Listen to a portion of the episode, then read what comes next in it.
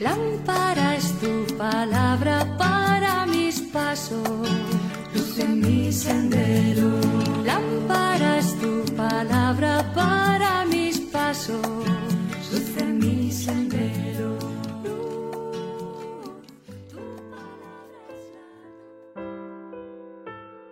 Del Evangelio según San Mateo capítulo 5 versículos del 1 al 12.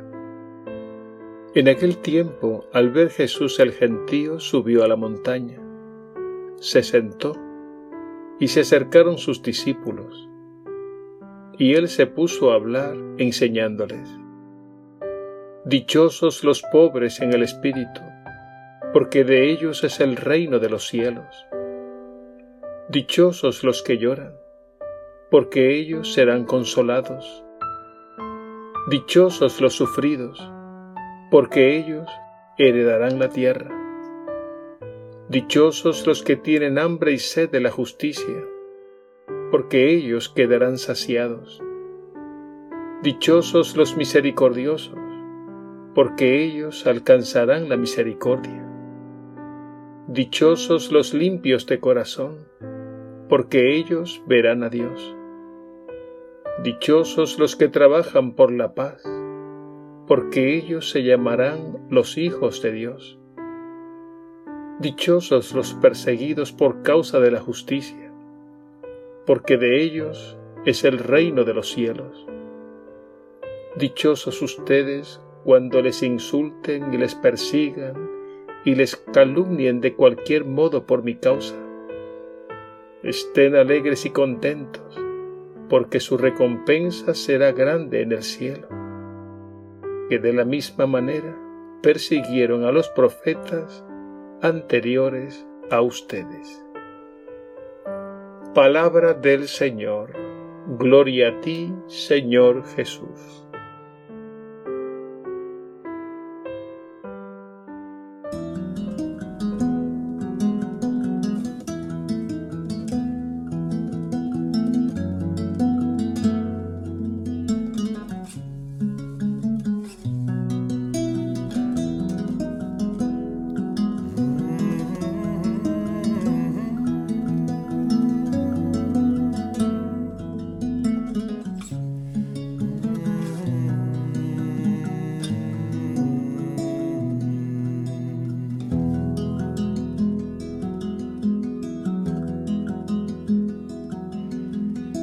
Despiértame, Señor, cada mañana para que aprenda de nuevo amanecer. Despiértame, Señor, pon tu mirada en mi corazón para que en todo hoy te pueda encontrar y alabar. Despiértame, Señor, cada mañana para que aprenda de nuevo amanecer. Despiértame, Señor, pon tu mirada en mi corazón para que en todo hoy te pueda encontrar y alabar, encontrar y alabar. Despiértame.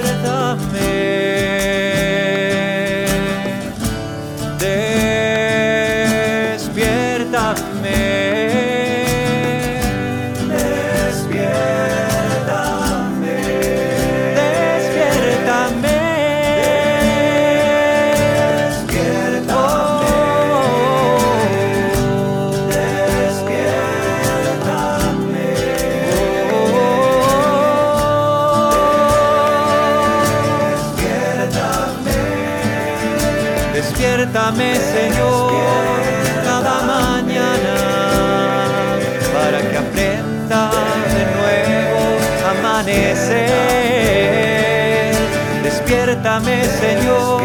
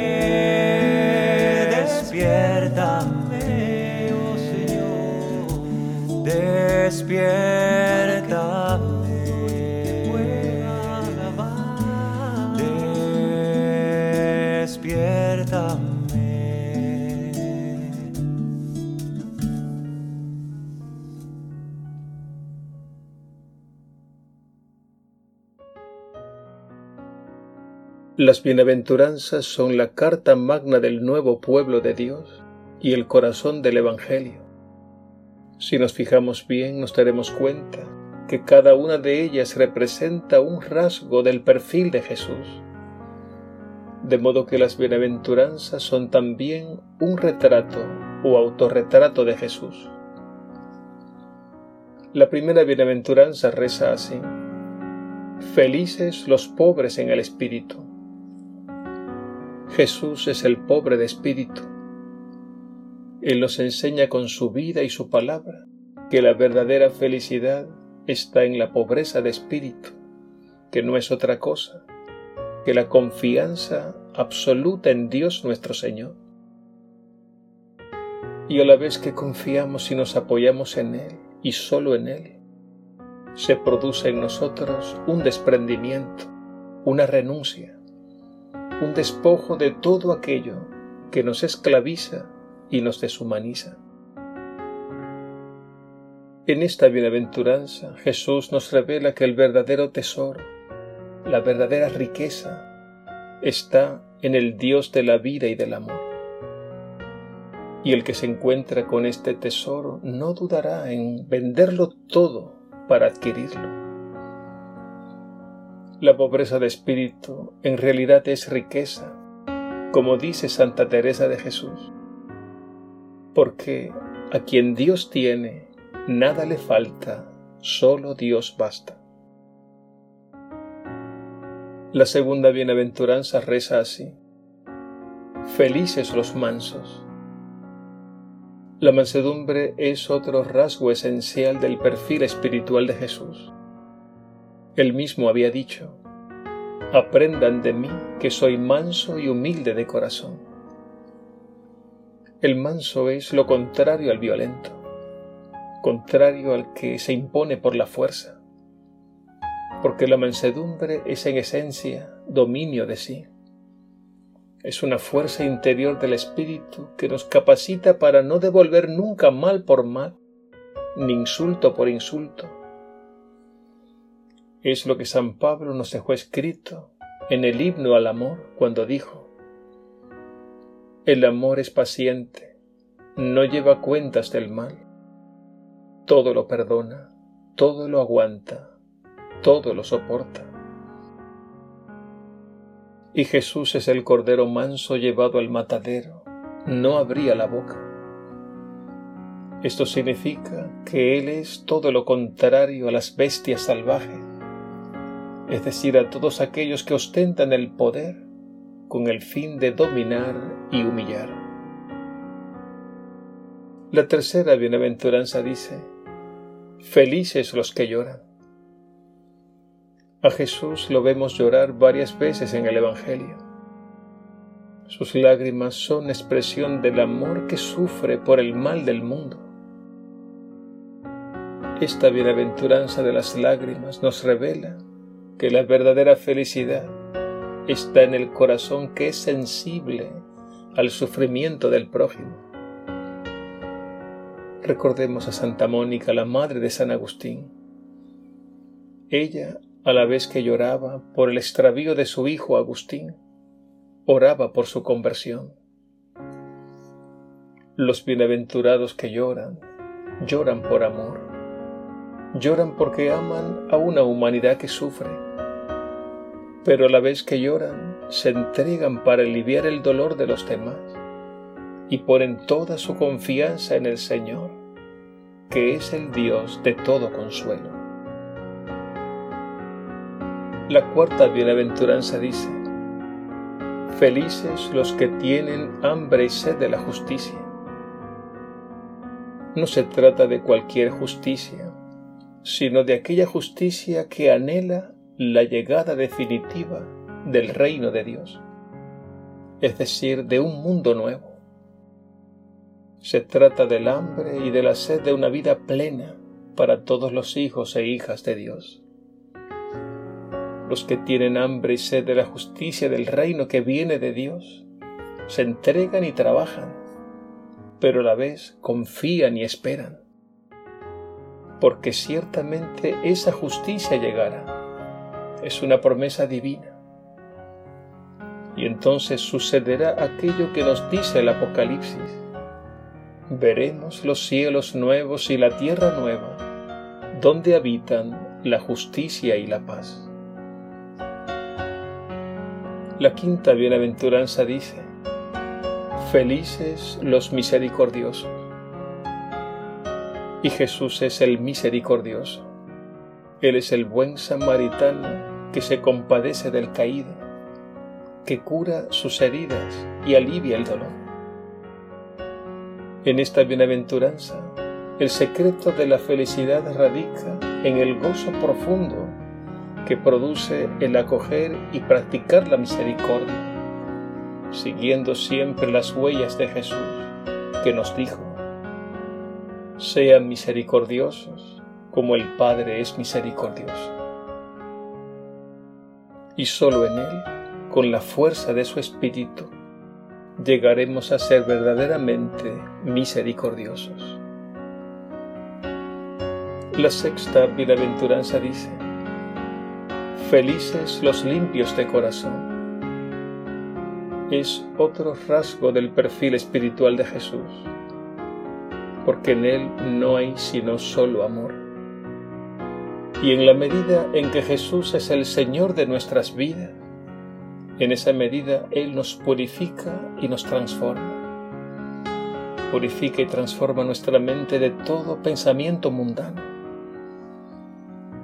Y purifica y transforma nuestros corazones de todo mal deseo. Entonces podremos ver a Dios, que es el amor, y experimentaremos la infinita belleza de su ser. La séptima bienaventuranza dice, Felices los que trabajan por la paz.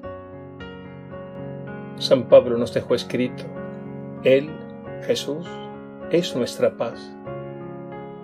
Y solo Él nos pacifica, ordenando todo nuestro mundo interior y exterior. Y esta paz es un don, una gracia, no una conquista. La felicidad que produce esta bienaventuranza es precisamente su paz en nuestros corazones como don gratuito. Y la paz que Él nos da es fruto de su entrega y de su Pascua. Al acogerla, nos fortalece y nos convierte en verdaderos constructores de paz en nuestro mundo. Y llegamos a la octava y última bienaventuranza, que reza así. Felices los perseguidos por causa de la justicia. Jesús es el perseguido por causa de la justicia del reino. Jesús padeció todo tipo de sufrimiento por ser fiel a la más hermosa de todas las causas, la de entregar su vida por amor para salvar y dar vida al mundo y para implantar un orden nuevo que ya ha comenzado en nosotros. Muchos cristianos han sido perseguidos por causa de la justicia, y es evidente que en un momento temieran por sus vidas. Sin embargo, ellos han dado testimonio valiente y gozoso de una vida entregada generosamente por amor a Dios y por amor a los hermanos. En fin, no olvidemos que las bienaventuranzas son fruto del Espíritu que se produce en medio de las pruebas de la vida. En medio del combate, el Señor es quien nos transforma y transforma el sufrimiento en gozo inefable y la cruz en árbol fecundo de vida y de gloria eterna.